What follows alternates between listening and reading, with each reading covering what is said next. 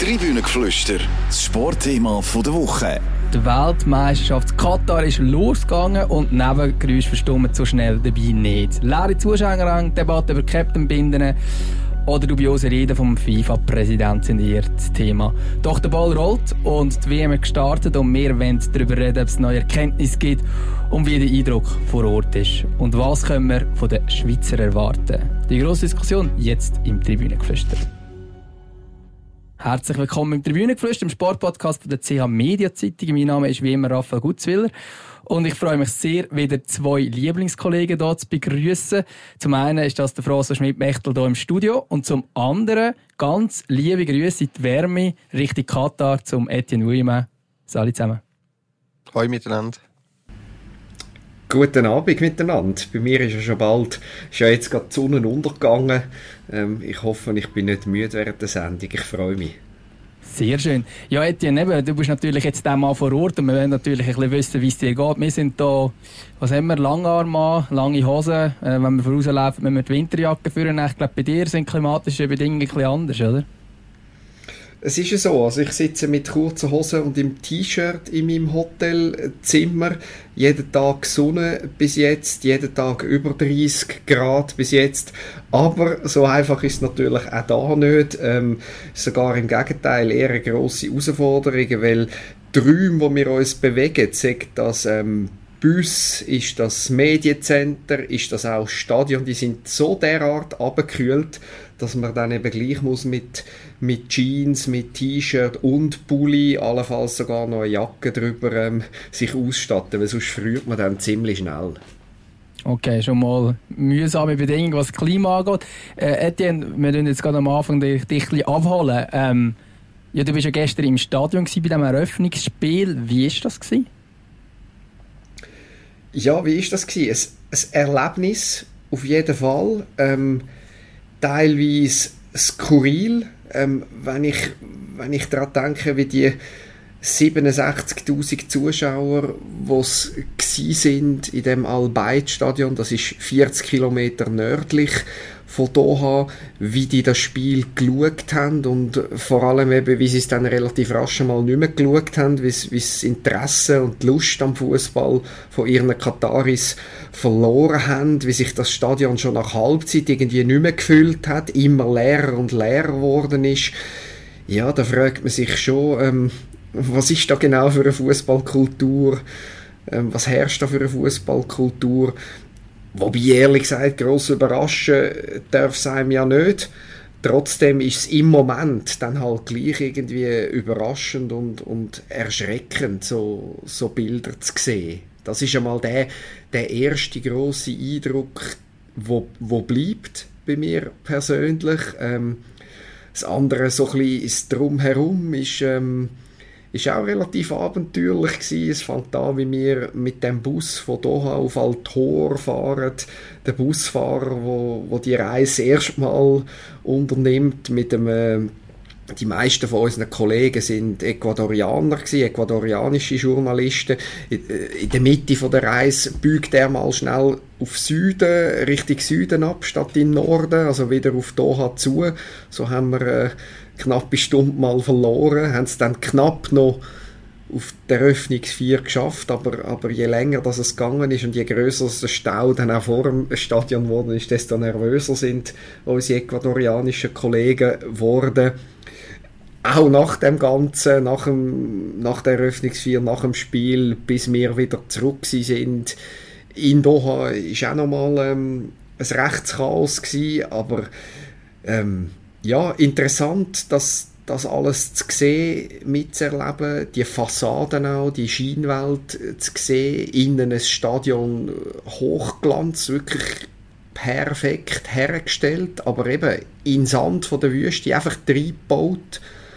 Unter welchen Bedingungen, ja, das sind Fragen, die wo, wo offen bleiben. Aber alles in allem, ähm, jetzt habe ich ein lang geredet, alles in allem ein, äh, ein, ein spannendes, bleibendes Erlebnis für mich.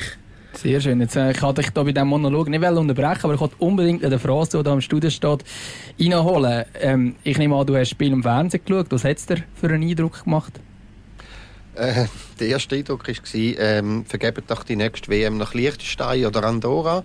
Ähm, weil die sieben Mannschaften sind nicht viel schlechter als die katarische Nationalmannschaft. Äh, ja, jetzt sind sie halt dabei, aber äh, ich habe noch selten so eine schlechte Mannschaft gesehen an der WM. Nein, ich habe auch gedacht, also da gewisse haben sich ein Vorschusslorbeeren denen noch gegeben.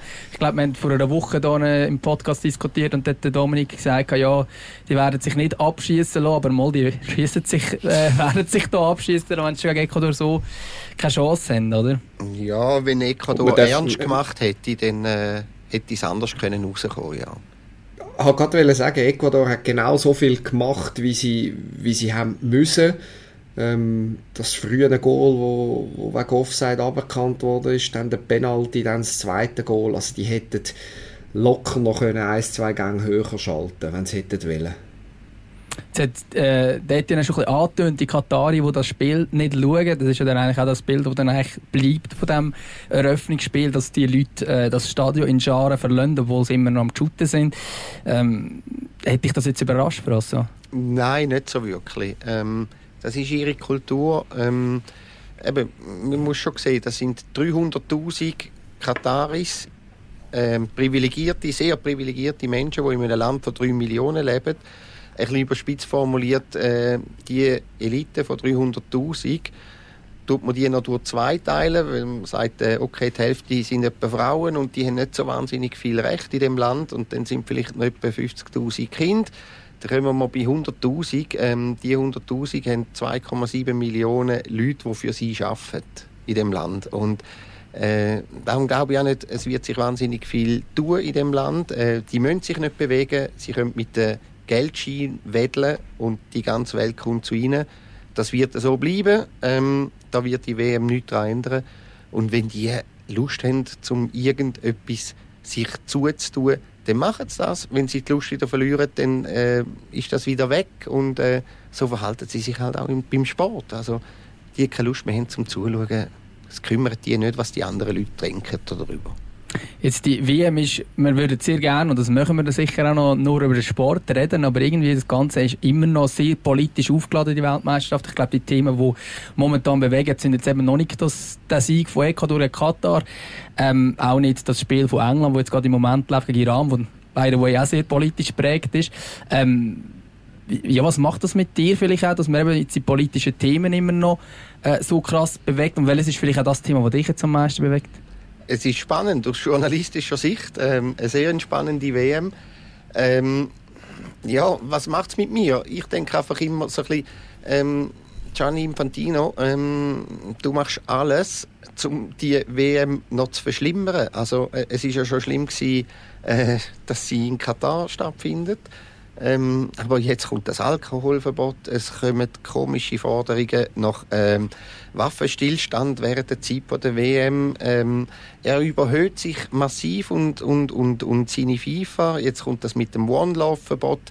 Ähm, er macht es uns extrem schwierig. Ein, ein, ein WM, wo wir schon nur mit Mühe einen Zugang gefunden haben, noch irgendwie dran zu bleiben. Ähm, ja, von Freude ist nicht mehr so wahnsinnig viel rum, aber aus beruflicher Sicht äh, finde ich es sehr, sehr, sehr spannend, was jetzt passiert.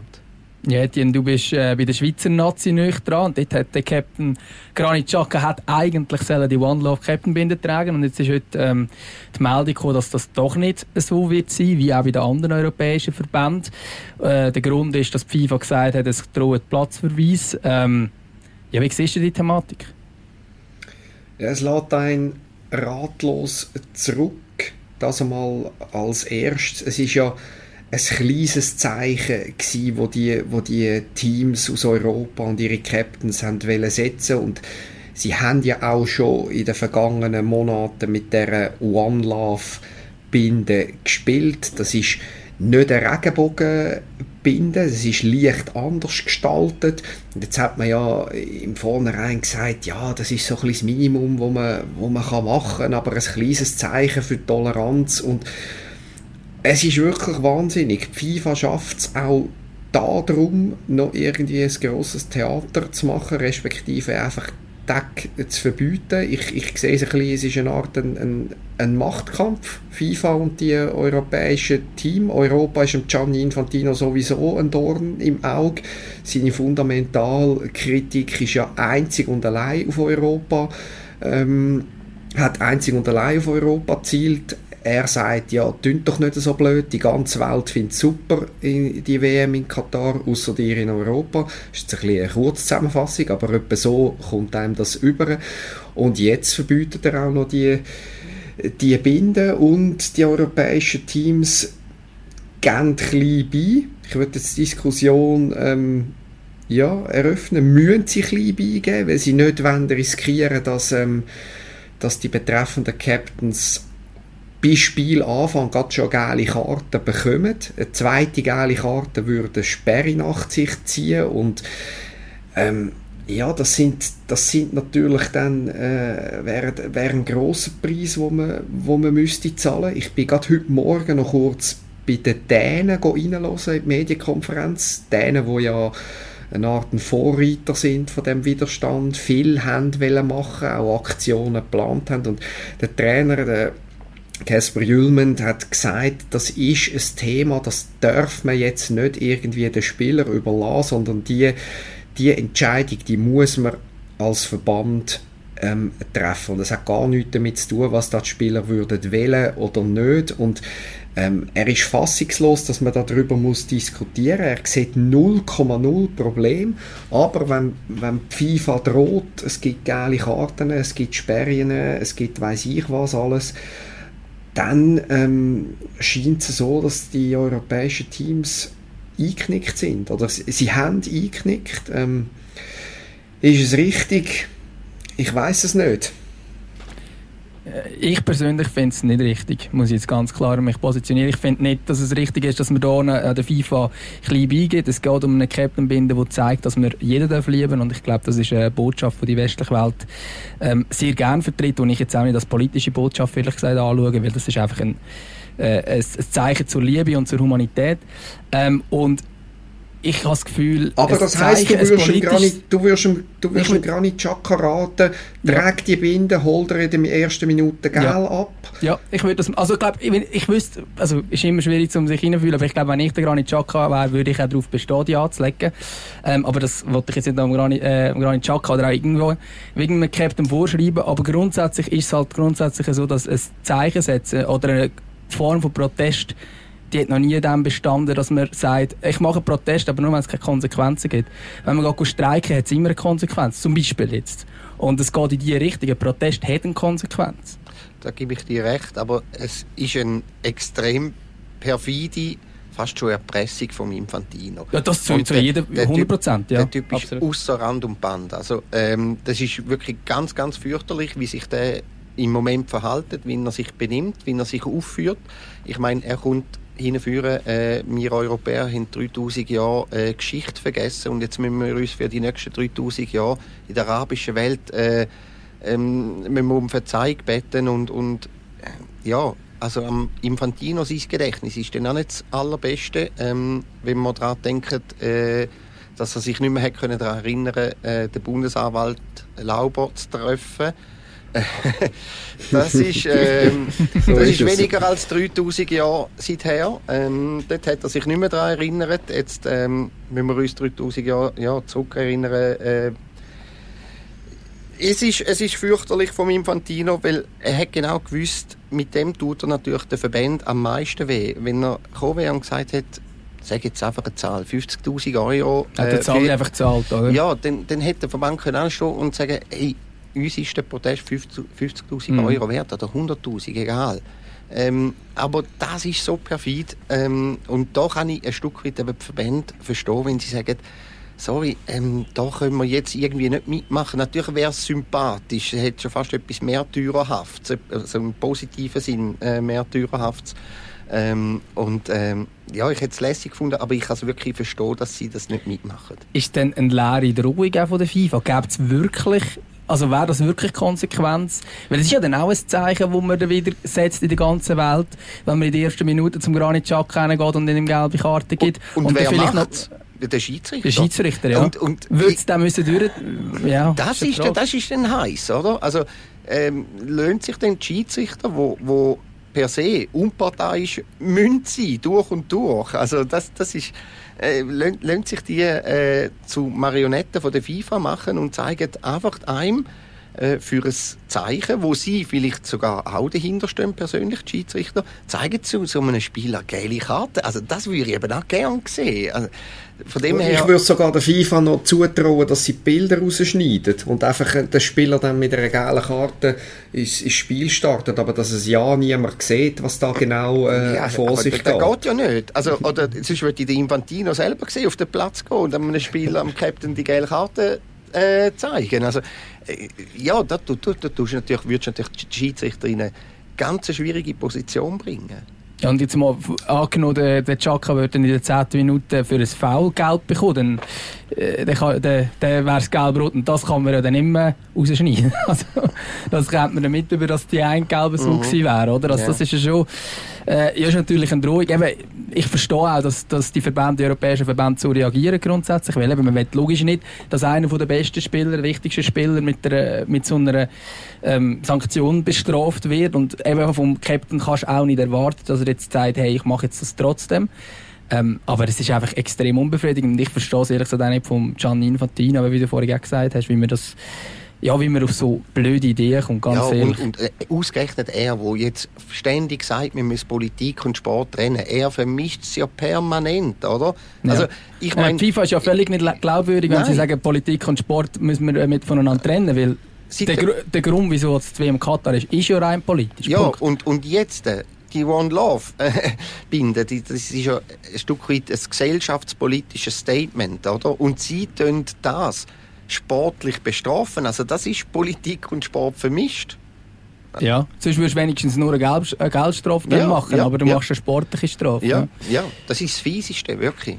Ja, ja wenn man vielleicht... Mir, mir, vor dem geistigen Auge geht mir da gerade wieder der Eröffnungsvier kommt mir in den Sinn, oder? Morgan Freeman mit einem, mit einem YouTuber von, von da, wo, wo kein Bein hat, wo, wo zusammen schwätzen und für Toleranz werben und und ein paar Minuten später kommt das aus, dass die, die, die Binde verboten ist. Es ist, es ist grusig, man muss es so, man muss es so sagen. Ja, wir werden jetzt gleich auch noch ein bisschen über den Sport reden. Eti, du bist ja eben nicht an der Schweizer auch dran. Ähm, für uns sozusagen geht es am Donnerstag los gegen Kamerun. Was erwartest du? Ein Sieg erwarte ich. Ähm, letzten Donnerstag ja das Testspiel äh, gegen Ghana ähm, für mich null und nichts sagt das aus. Die, die Niederlage hat man mehr oder weniger in, in Kauf genommen. Finde ich, kann man auch niemandem einen, einen Strick daraus ziehen. Ähm, jetzt startet die WM, jetzt ist alles anders. Jetzt ähm, gilt nur ein Sieg.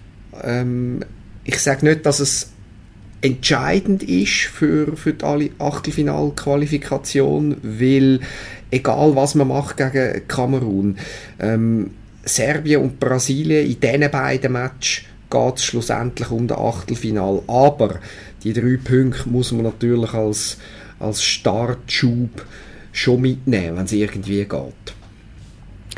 Jetzt gegen Ghana hat man ja gesehen, dass, äh, dass die klimatischen Bedingungen nicht so einfach sind, jetzt gerade für eine Schweizer Mannschaft. Aber im Stadion sollte jetzt das anders sein, oder? Also wie ist jetzt das effektiv ja, in diesen ja. Stadien?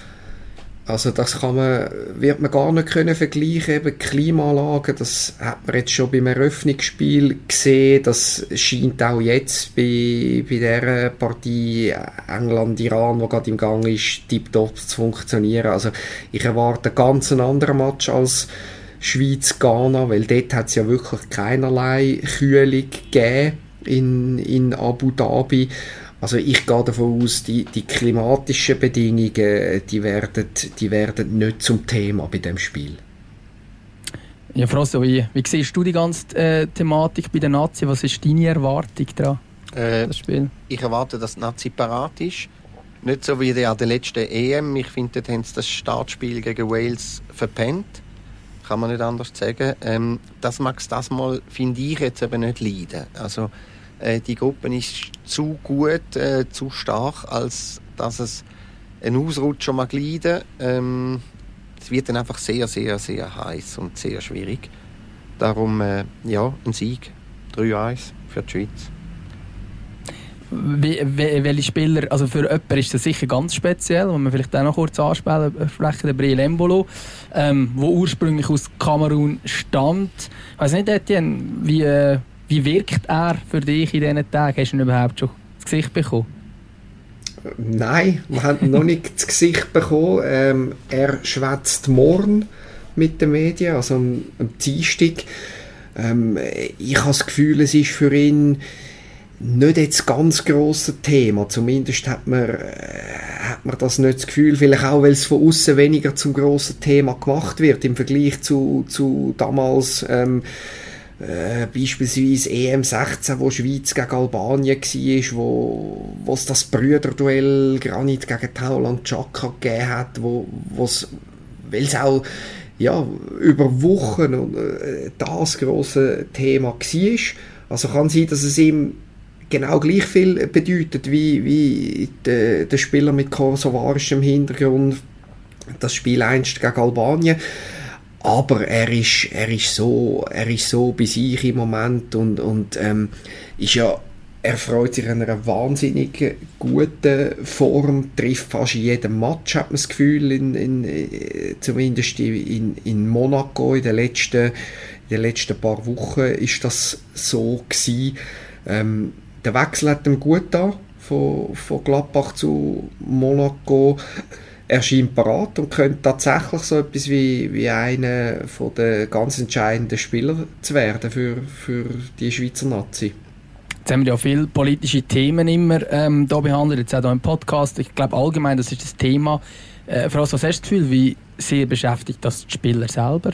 Jetzt gerade da, da ist sie jetzt unter anderem auch um den Arm von Granit Xhaka gegangen. Das One Love. Ähm, ja, das beschäftigt die sicher ein bisschen. Darum finde ich es gut, hat man jetzt ähm, entschieden. Also für die Schweiz ist es gut, hat man jetzt entschieden. Ein bisschen ärmer dran sind die Nationen, die früher spielen. Eben, die Engländer, die, Engländer, ja. die Holländer, die Dänen, die am Dienstag spielen. Eben die Engländer und die Holländer am Montag. Also für die ist ähm, ja viel unmittelbarer gewesen, ähm, und, und darum die Schweizer haben jetzt Gewissheit. Also ähm, das ist schon mal gut. Und zum Embolo würde ich auch noch gerne etwas sagen. Ich habe das Gefühl, ähm, das könnte sein ganz, ganz große Turnier werden. Also, äh, ja, eben, der Etienne hat auch das 0-2 gegen Ghana angesprochen. Ähm, das ist für mich auch ein Muster ohne Wert. Aber trotzdem, auch dort habe ich den Embolo in der ersten Halbzeit gesehen, wo einfach in ein paar wenigen Szenen aufgezeigt hat, mit was für einer Freude und, und vor allem mit welchem Fokus er im Moment beim Fußball ist. Sein Problem ist ja häufig ein bisschen, ähm, Licht und Schatten hat sich extrem schnell abgewechselt, so konstant. Oder? Und jetzt sehe ich einfach einen, einen Embole, der auf sehr hohem Niveau sehr konstant spielt. Also der hat nicht mehr die Schwankungen drin und er strahlt eine unglaubliche Freude und Lust aus und ich habe das Gefühl, das kann sie ist ganz, ganz große Turnier werden. Ich glaube, entscheidend, ent, entscheidend ist, wie er ins Turnier startet. Oder? Es wird ähm, ihm ein frühes Goal gut tun, gerade gegen Kamerun, vielleicht dann auch äh, gegen, gegen Brasilien. Ja, vielleicht so wie gegen, wie gegen Wales an der EM. Dort war er ja, glaube ich, Irrtum vorbehalten, wo, wo das Goal von der Schweiz bei dem 1-1 geschossen hat. Das war ein gutes Turnier von, von ihm und was man immer ein bisschen wieder vergisst bei dem Bursch, der ist 25 und kommt das ins vierte grosse Turnier. Also das ist, ähm, das ist Schweizer Rekord. Also er hat schon eine immens grosse Erfahrung, obwohl er erst 25 ist. Und ich, ich sehe das auch bei mir. Ich habe das Gefühl, der ist schon ewig dabei.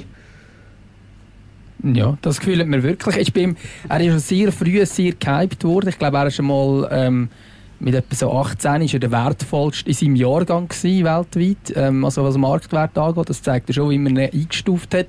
Ist dann auch für relativ viel Geld zu Schalke gewechselt.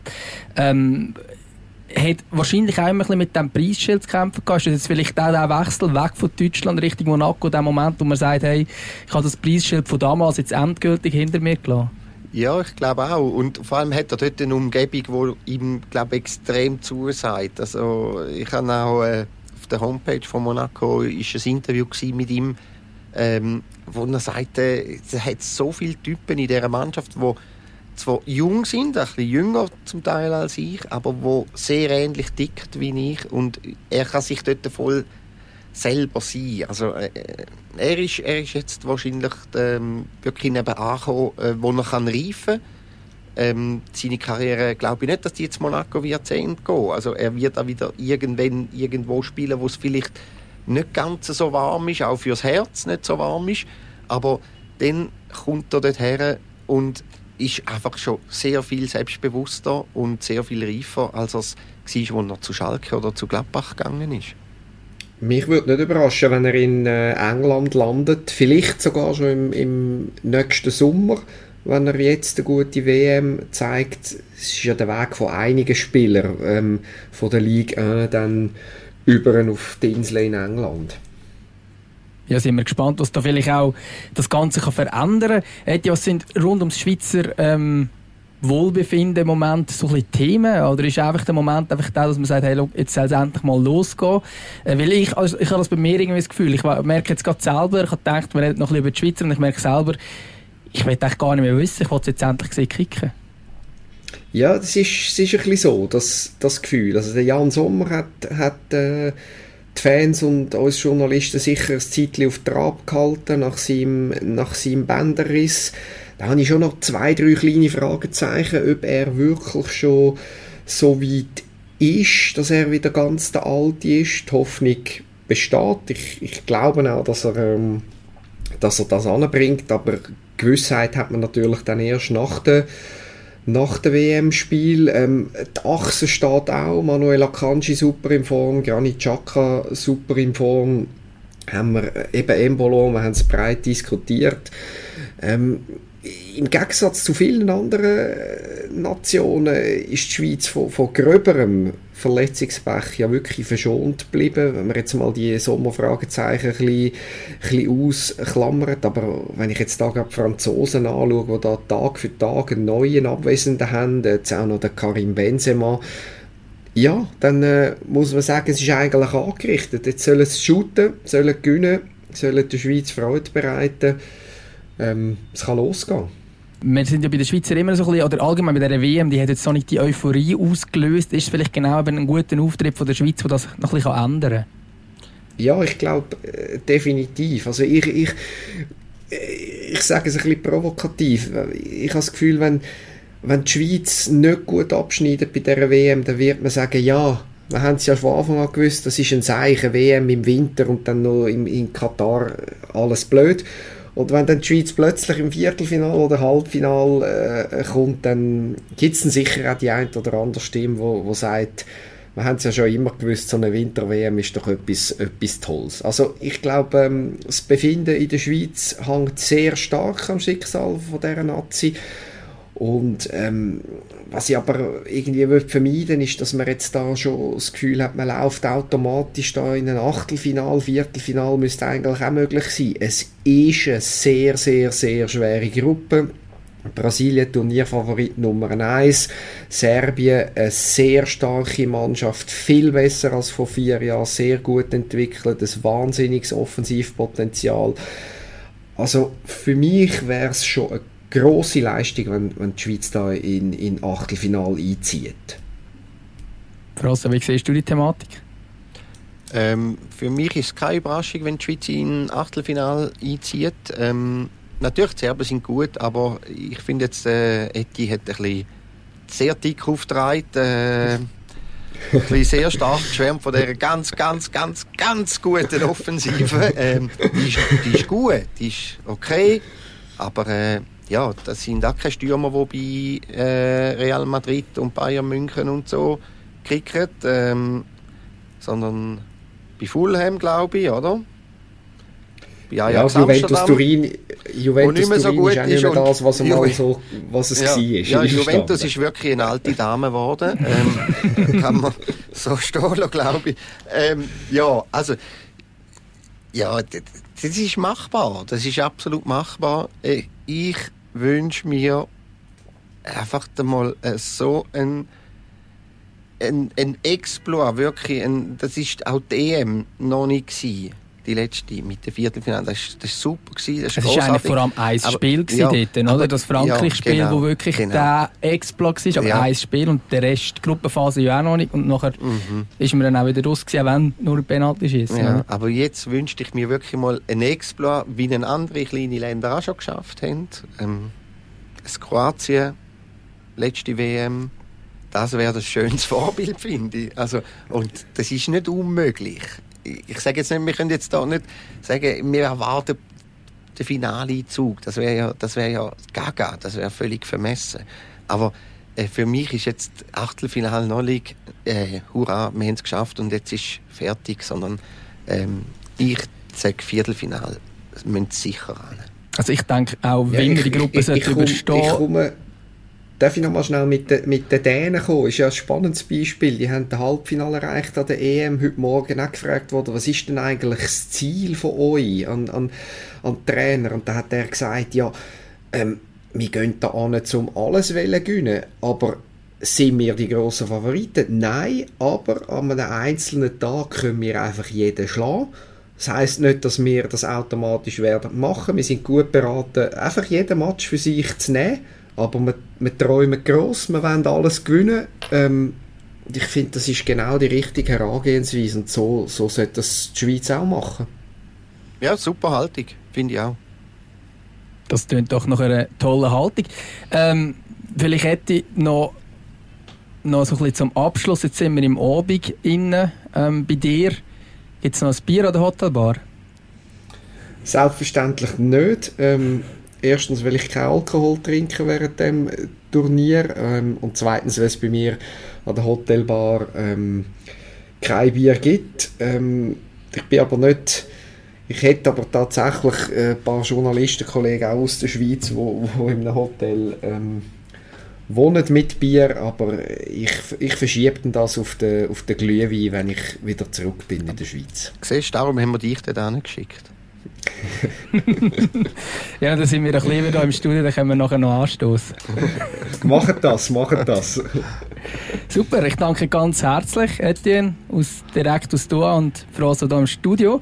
Wir hören uns nächste Woche wieder, aber dann erst am Dienstag, weil am Montag spielen die Schweizer und dann können wir nämlich dann schön am Dienstag analysieren, wie gut das, das gegen Brasilien gemacht hat und dann können wir auch schon zurückschauen auf das Spiel gegen Kamerun. Ich freue mich darauf. Danke fürs Zuhören. Bis bald. Tschüss. Eine gute Woche zusammen. Tribünengeflüster, das Sportthema der Woche.